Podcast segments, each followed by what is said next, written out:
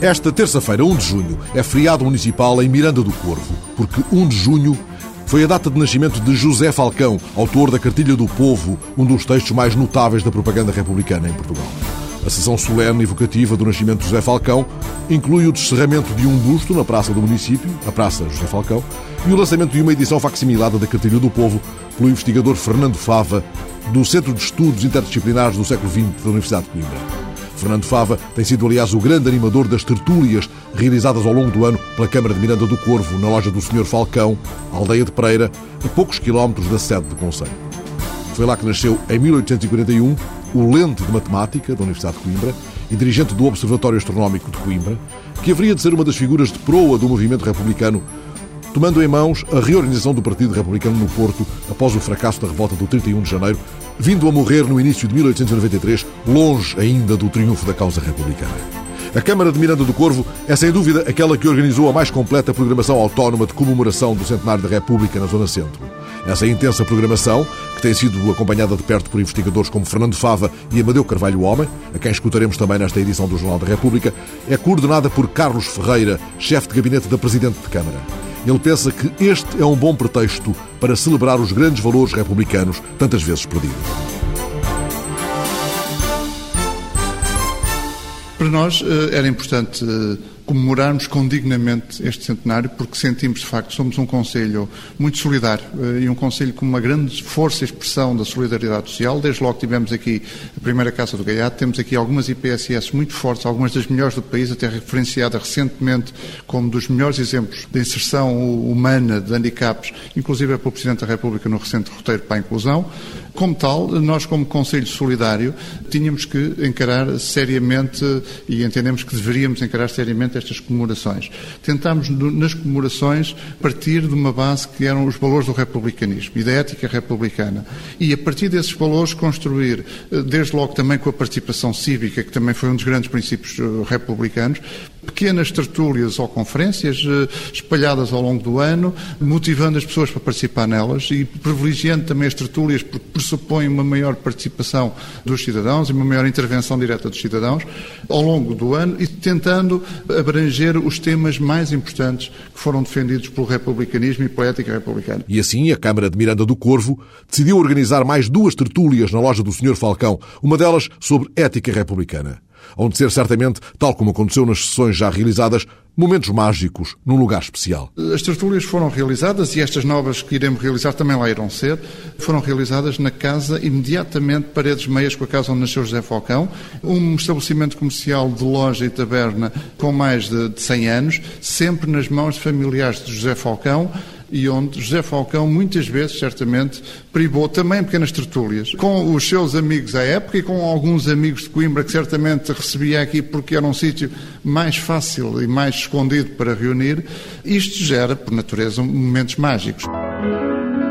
Mas não se sabe se alguma vez lá terão sido lidas, como agora escutamos nas vozes de Pedro Pinheiro, que representa João Portugal, e de José Carlos Barreto, que dá voz ao Zé Povinho, passagens da Cartilha do Povo. O governo da monarquia não defende a pátria, é feito para defender o monarca. Os monárquicos não defendem o povo, defendem o rei. Os que defendem a pátria e os que defendem o povo chamam-se republicanos. Mas voltemos ao nosso assunto e logo falaremos da República. É da República que eu queria que me falasses. Mas diz-me primeiro: se o povo paga tantos tributos ao Estado, deve o Estado fazer grandes serviços ao povo? Enganas-te. O Estado só dá ao povo três coisas: a cadeia, o quartel e o hospital. Mas é preciso haver cadeia para os criminosos. Certo. Mas os ricos e os que mandam só prendem os criminosos quando são pobres. Os ricos nunca vão à cadeia. Só se for algum amigo do povo, algum defensor da República. Os quartéis também são precisos, pois onde se haviam de recolher os soldados quando vão servir a pátria. Já te disse que os nossos filhos não pegam em armas para ir defender a pátria, porque eram poucos para isso. Os nossos filhos vão obrigar o povo a pagar ao rei, à rainha, aos ministros e a milhares de comedores. Mas logo te contarei por miúdo toda esta comedela e todo este roubo. Ai, a nossa desgraça e a nossa miséria é sermos tão enganados pelos malvados mandões que nos vêm tirar os filhos de casa, dar-lhes armas, pólvora e bala, para nos obrigarem à força a pagar tantas décimas, se as não quisermos pagar a bem. Os malvados fazem dos nossos filhos os nossos verdugos. E tudo para viverem à nossa custa uma vida regalada. Já vi que o único benefício que nos fazem é levar-nos para o hospital. É verdade, mas triste de quem lá morre, que lhe vão retalhar o corpo no teatro anatómico. Os médicos estudam a sua ciência no corpo dos cães vadios e no cadáver dos que morrem no hospital. O pobre, em vida, é um escravo, em morto é um cão sem dono.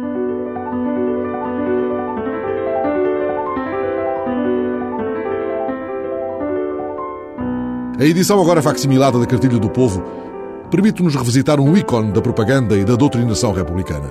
Nesta edição, o professor Amadeu Carvalho Homem trata da apresentação biográfica de José Falcão, lente da faculdade e político que escreveu também um texto vibrante sobre a Comuna de Paris, enquanto Fernando Fava assina a introdução e as notas explicativas.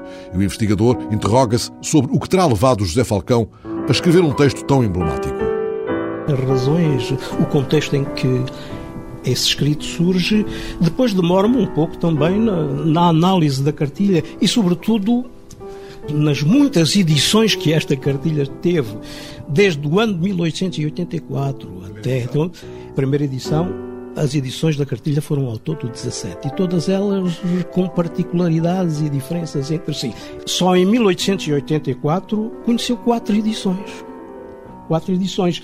Uma primeira em maio com 3 mil exemplares, uma segunda em junho com 7 mil, uma terceira em agosto com 10 mil e uma quarta em novembro igualmente com 10 mil. Ou quer dizer que só em seis meses foram editados nada menos de 30 mil exemplares.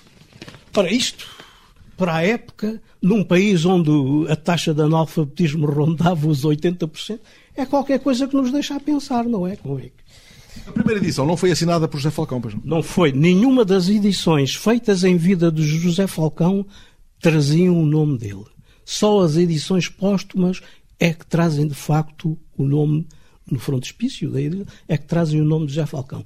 As feitas em vidas foram sempre feitas no anonimato. Mas toda a gente sabia que eram dele, como se sabia que era dele o opúsculo publicado anonimamente pela imprensa da Universidade de Coimbra, que foi estudado já nos anos 70 pelo professor Fernando Catroga, a quem havemos discutir adiante também nesta edição. Mas como se nos transportássemos a uma das tertúlias já realizadas na loja do Sr. Falcão, por exemplo, aquela de fevereiro, animada por Fernando Fava sobre sociedades secretas, maçonaria e carbonária e sua intervenção no advento da República, tiremos dúvidas sobre se o maçom José Falcão foi ou não da carbonária. Tudo indica que não, por mais reuniões conspirativas que a Casa de Pereira tenha acolhido. Eu, da carbonária, creio que não foi mas foi maçom. Foi sem dúvida um maçom. Mas não tenho, não, não encontrei nenhum, nunca nenhum registro de que José Falcão fosse carbonário. Não me parece que Mas essa é uma, é uma pergunta ainda à espera de resposta, porque essa pergunta tem sido feita sucessivamente. Até porque houve ali muitas reuniões secretas, não é? As sociedades secretas têm essa implicação, não é?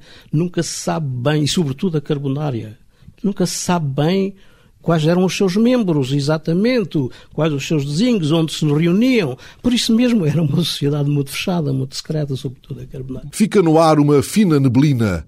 E voltemos, entretanto, à cartilha do povo. Poderosa arma de propaganda aliás saudada pelas figuras de proa do movimento republicano. O Joaquim Martins de Carvalho, que era um, dos grandes figuras do republicanismo de Coimbra, escreveu no Coimbricense o seguinte, a sua maravilhosa, isto dirigindo-se a José Falcão, sua maravilhosa cartilha do povo é um documento das suas honradas convicções políticas. Não é? Sampaio Brunos, que escreveu um livro muito interessante chamado Os Modernos Publicistas Portugueses, e tem lá também uma alusão à cartilha de José Falcão, diz, na literatura propagandística de todos os tempos e de todos os países, semelhante livrinho seria considerado uma obra-prima. O público o julgou assim em definitiva instância e espontaneamente se multiplicaram as edições consoante jamais for a regra entre nós. Se todos pudéssemos ser iguais, se o mesmo trabalho desse a todos o mesmo ganho, se todos pudéssemos ter as mesmas horas de descanso, depois das mesmas horas de fadiga, então é que o povo seria feliz.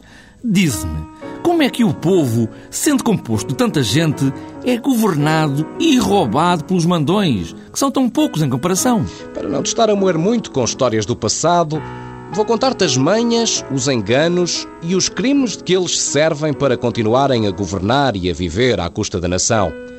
Daqui a pouco há eleições para deputados. Os deputados, depois de eleitos, sustentam ou derrubam os ministros. Os ministros só têm o poder quando os deputados os apoiam e quando o rei os deixa ter o poder na mão. Para os deputados aprovarem os atos do governo há um meio muito simples. É escolher para deputados homens sem consciência, dispostos a aprovar todas as patifarias que forem rendosas para os ministros e para o rei. Mas como é que o governo encontra tantos deputados sem honra nem vergonha para lhes aprovar os seus escândalos? Como? Comprando-os? Mas a nossa hora aproxima-se. Havemos de ser livres sem derramar o sangue dos nossos inimigos. Havemos de vencê-los com armas pacíficas e inocentes. Depois da vitória, havemos de ter caridade. Com os vencidos, repartiremos os espólios da luta. Fundaremos uma sociedade em que só haja trabalhadores livres, iguais e irmãos. Bendito seria o homem que pudesse ensinar o povo a alcançar essa aventura de que falas. Essa aventura está fechada na mão do povo. É preciso apenas crer. Os nossos inimigos Havemos de exterminá-los com balas de papel. Vêm aí as eleições. Quando as autoridades, os ricaços, os mandões, vierem pedir o nosso voto, digamos todos: o nosso voto é para a República.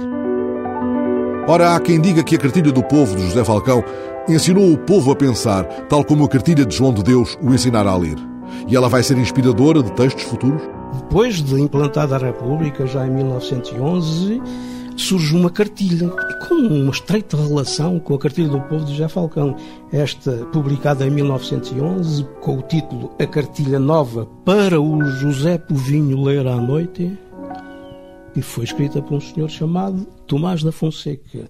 No mesmo estilo de José Falcão, da Cartilha do Povo, se fazia aqui a defesa do regime republicano, a apologia da política republicana, a apologia do anticlericalismo. E mais, em 1969, há aquelas eleições de 1969, a oposição aos movimentos, mais, mais a oposição em Braga, o movimento oposicionista em Braga, não é, publicou a nova cartilha do povo, naturalmente adaptado à, à problemática e, às questões que na altura se jogavam, mas igualmente com duas personagens. Lá estavam outra vez o João Portugal e o José Povinho, né? E esta cartilha, nova cartilha do povo, teve também várias edições, teve também uma tiragem imensa, não é? Várias edições em Coimbra, em Setúbal, em Porto, em Lisboa. Ora, isto permite-nos considerar que praticamente a madre, a mãe de todas estas cartilhas e todas estas iniciativas é de facto a cartilha do povo de, de José Falcão. É? Depois há coisas assim interessantes. Em todas as edições da cartilha do povo de José Falcão diz assim: primeira parte para a gente do campo, não é? Isto parece, oh, leva-nos à ideia de que haveria uma segunda parte, porque se está-se a especificar que há uma primeira parte, faz pressupor que ia haver uma segunda e provavelmente uma segunda para outro extrato que nunca não se conhece, que hoje tem-se como eh, certo e aceito que ele nunca escreveu. Enfim, é praticamente sobre esta questão. Eu faço aqui uma, teço algumas considerações ainda acerca do percurso político de José Falcão, porque é, é uma coisa interessante, na medida em que, quando ele, eh, enfim, escreve este um, opúsculo relacionado com a Comuna e com o governo de Versalhes, ele é é um adepto das ideias socialistas tipo proudhonianas, não é? É mesmo um homem que se identifica. Aliás, Estamos muito perto ainda, tinham ocorrido há pouco tempo as conferências do Casino, e toda aquela gama de intelectuais se dá uma maneira se indexavam ao pensamento prudonista, não é? temperado com outros autores, o Tocqueville, o Vachurot. José Falcão há de abandonar essa via mais utópica na caminhada para o pensamento republicano, e isso é também explicado no texto de Fernando Fava para esta reedição da cartilha. Mas a verdade é que essa foi, professor Amador Carvalho Homem, a matriz que fez de José Falcão uma luz indicando o caminho pois o matemático, o homem que dirige o Observatório de Astronomia de Coimbra, é, entretanto, para todos os efeitos, um líder político. Podemos dizer um farol. É indiscutivelmente um farol. E é um farol porque foi um homem que teve muito uma viva percepção do tempo que se vivia e, sobretudo, do Portugal analfabeto que tínhamos. Portanto, como já foi dito pelo Dr. Fernando Fava, Nós estávamos perante um país com cerca de 80% de analfabetismo e, portanto, era necessário um instrumento pedagógico que pudesse ser lido, e daí a natureza da própria linguagem. Era uma linguagem extremamente acessível, não é? Que pudesse ser lido junto das populações rurais por alguém que, pelo tal João Portugal, que efetivamente comportava desde logo outro tipo de conhecimento, era um letrado que de alguma forma se deslocava junto das populações rurais e que lia, digamos, o conteúdo da cartilha. Portanto, digamos que o José Falcão acaba por ser uma figura extremamente importante e saliente dentro desta lógica pedagógica daquele tempo mas também do ponto de vista de, do chefe que organiza uh, as suas forças, porque ele, logo após o fracasso do 31 de janeiro, vai para o Porto reorganizar o próprio Partido Republicano. Isto supõe uma responsabilidade de, de chefe político tradicional. É que, efetivamente, o 31 de janeiro foi secundado, ou tentou ser secundado em Coimbra, por uma geração que foi a geração do António José de Almeida, do, do Malva do Val, do, do Afonso Costa e de, e de tantos outros, que, de alguma maneira, depositavam especial confiança e tinham especial veneração pela figura do Zé Falcão. De modo que o Zé Falcão vale, naturalmente, por si mesmo, por aquilo que é capaz de dizer no folheto A Comuna de Paris e o Governo de Versalhes, vale pela Cartilha do Povo e vale simultaneamente pelo imenso prestígio que conseguiu angariar junto de uma geração que já se libertou um tanto daquela temática do puro evolucionismo pedagógico e que estava a partir para a Revolução. O que ele escreve sobre a Comuna de Paris é, porventura, aquilo que tem menos véus narrativos e vai mais ao osso do, do problema? É, porque ele foi a, a individualidade por excelência de todas aquelas que se pronunciaram com alguma responsabilidade institucional e cultural no país, foi a única personalidade que, sem margem para dúvidas, se colocou ao lado dos comionar.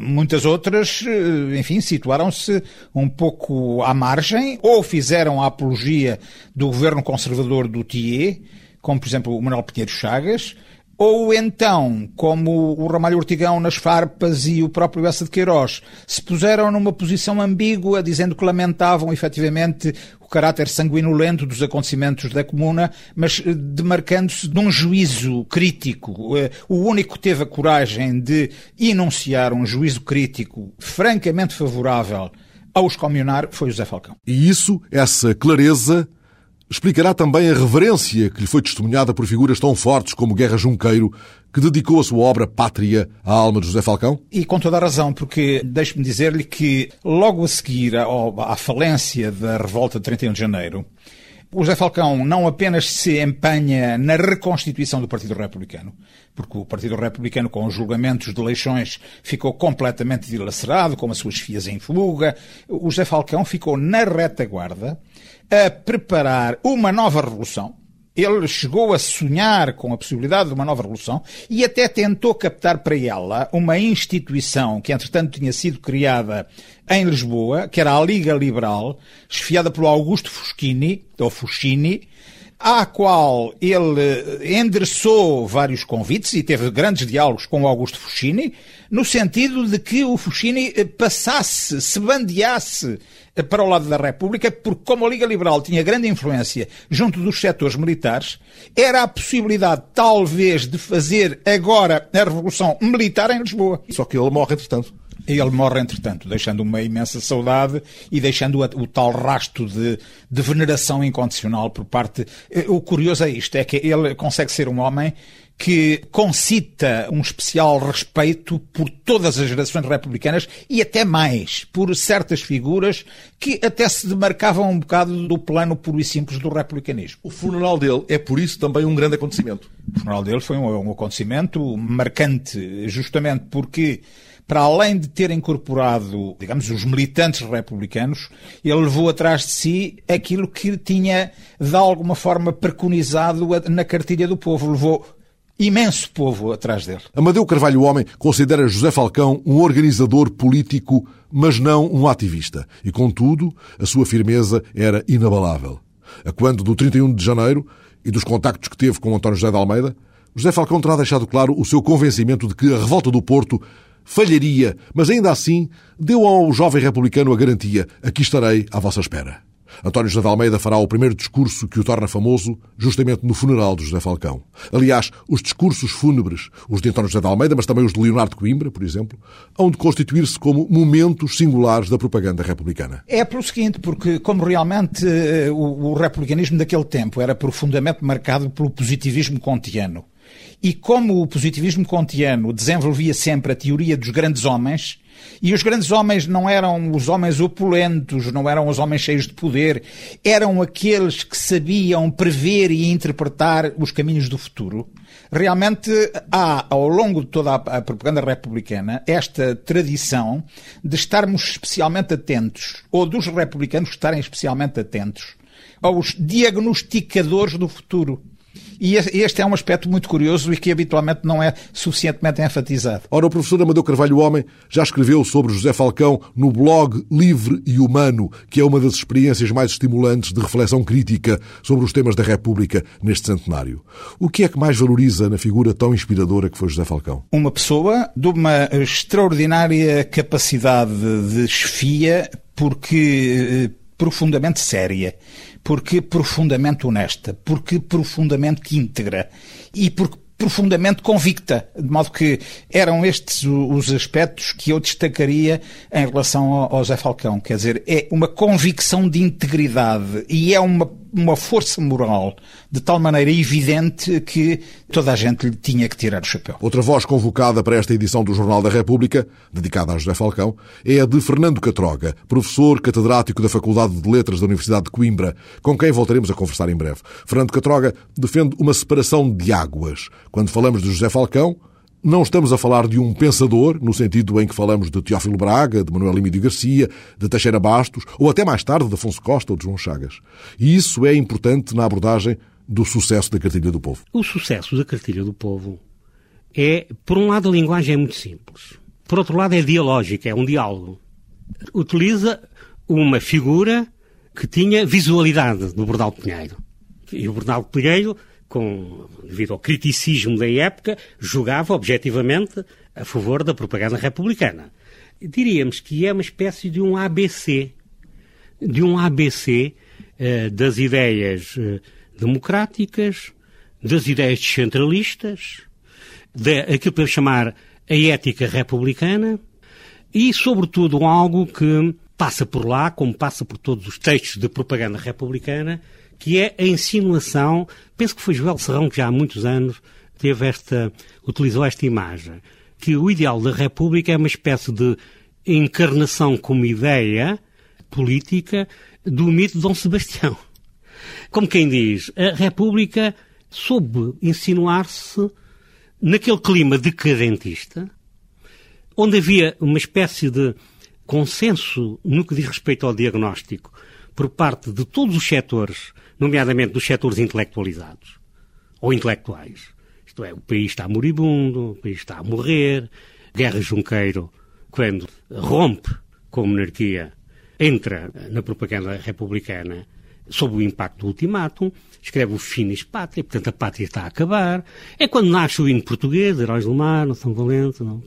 Portanto, esta ideia da decadência não é uma ideia da geração de 70, é uma ideia que já vem de trás, para alguns já vem do século XVIII, a Revolução Liberal acentuou-a, os revolucionários liberais já se diziam regeneradores, depois há a regeneração propriamente dita, a geração de 70 quer regenerar, criar o novo, regenerar, e a República explora bem isso, dizendo que era uma solução para os males da pátria, incorpora aquilo que um pouco na mitologia política europeia, com a entrada em cena depois dos socialismos e sobretudo dos anarquismos, chamava Revolução. Portanto, para ela, a Revolução era o sinónimo da regeneração da pátria e ela consegue roubar o terreno a outros quase messianismos políticos. Até promete uma nova aurora. Promete, mesmo aqueles que não eram positivistas, bem pelo contrário, achavam que esse modelo cientificista já não servia, que era preciso reler a história de Portugal, que era preciso ter saudades do passado para se ter saudades do futuro,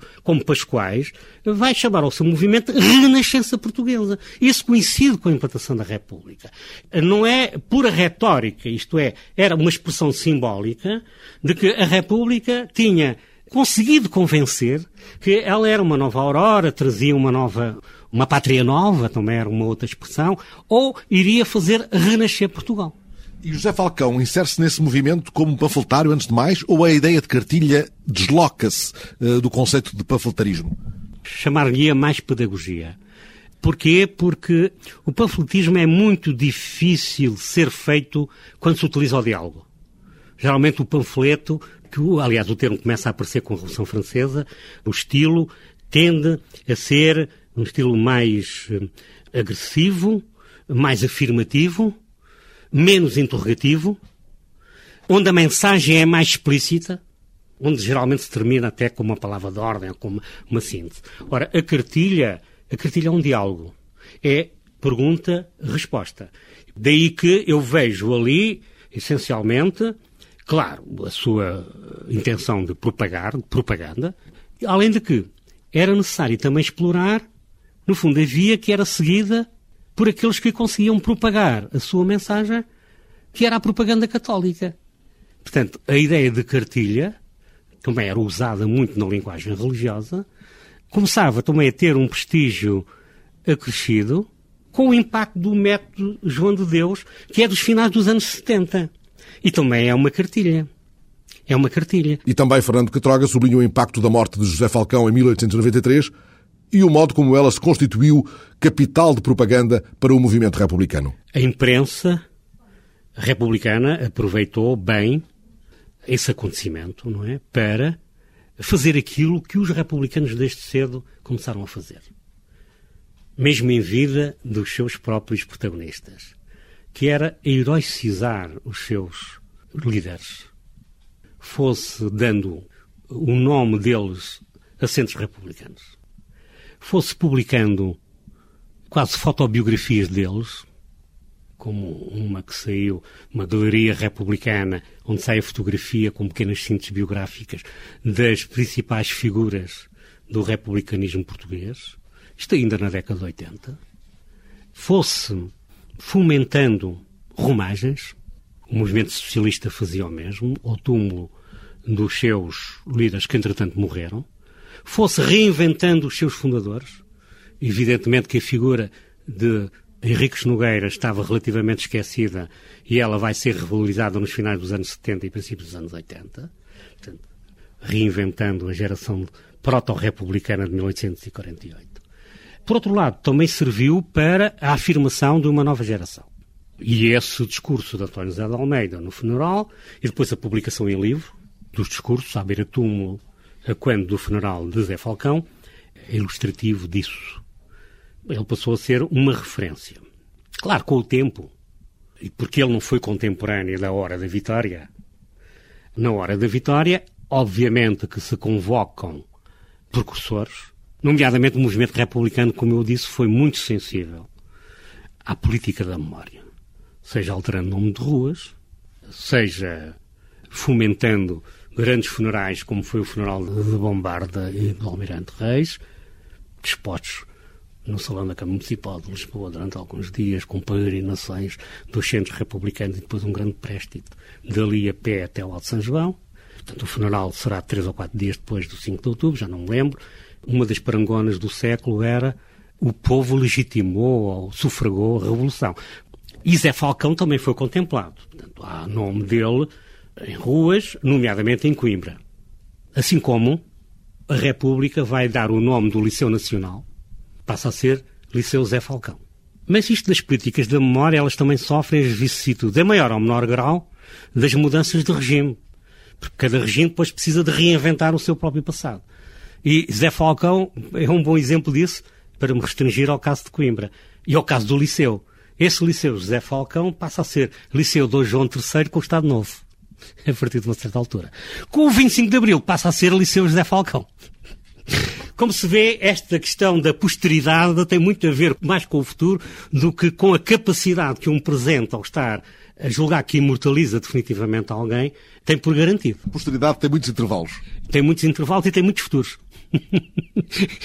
e, tem, e tem muitos futuros. Mas já lá atrás, nos anos 70, Fernando Catroga estudou não apenas a obra de José Falcão sobre a Comuna de Paris, mas também aquilo que a passagem do lente de matemática pela Universidade deixou de relevante que possa constituir pegada do seu pensamento político ou torne mais nítida a matriz ideológica a que José Falcão vai buscar alento? É preciso também relembrar que ele é da geração de Antero Cantal, que ele assinou todos os manifestos que a chamada geração Coimbran assinou contra o reitor, não sei se foi da Sociedade do Raio, mas portanto, esse era o núcleo dele.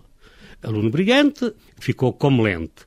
Mas o facto de ser lente não o impediu de correr um risco que foi publicar um texto que, quer queiramos, quer não, acabava por fazer a apologia da Comuna de Paris.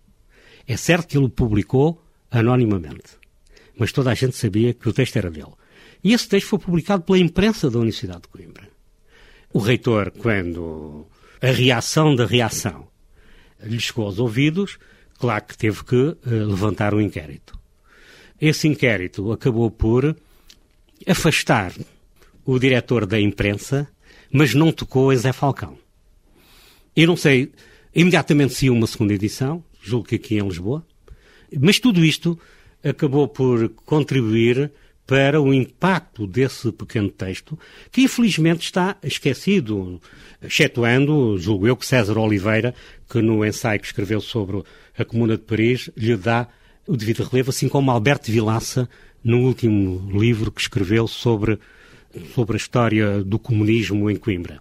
De qualquer modo, esse texto e a cartilha mostraram-me que Zé Falcão era, no fundo, um republicano, para ele a questão do regime era inequívoca, portanto, monarquia não, era um evolucionista, do ponto de vista filosófico, portanto, aceitava a ideia de progresso, da crescente perfectibilidade humana, crente na ideia da educação, portanto, aqueles pressupostos típicos de um ideal iluminista que o republicanismo vai reatualizar.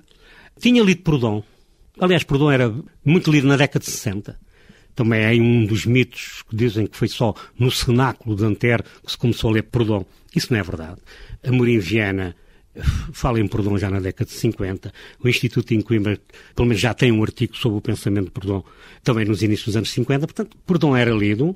Mas, claro, Proudhon deu origem sempre a várias leituras, mesmo em França nos finais do século XIX, os círculos prodonianos vão mesmo fazer uma leitura contra-revolucionária de Proudhon e vão entrar na Ação Française. E, portanto, desde as leituras mais anarquistas a leituras conservadoras, Proudhon deu aso a tudo. A leitura que era dominante ali, nomeadamente em Zé Falcão e num pequeno núcleo, era essencialmente o Proudhon defensor da descentralização. Daí a ênfase que ele colocou na ideia da comuna da descentralização e também da sensibilidade, não para eh, anular-se o Estado, mas a necessidade que haveria para regenerar uma determinada sociedade, articular as instituições políticas com reformas de caráter social e de caráter cultural, sobretudo a democratização do ensino. É esta a matriz ideológica do José Falcão, é a sua inserção no republicanismo julgo que estava em sintonia com as ideias dominantes nos anos 70, 80. A imagem que havia dele na época, mesmo nos próprios monárquicos, é esta. O que lhe interessava era essencialmente a salvação da pátria, na linguagem da época. Portanto, esta ideia do patriotismo republicano e esta ideia de que a pátria estava moribunda, não é? que foi transversal aos discursos decadentistas, mas é preciso chamar a atenção. Geralmente os decadentistas acentuam a decadência para se oferecerem como salvadores. Isto foi ontem como é hoje.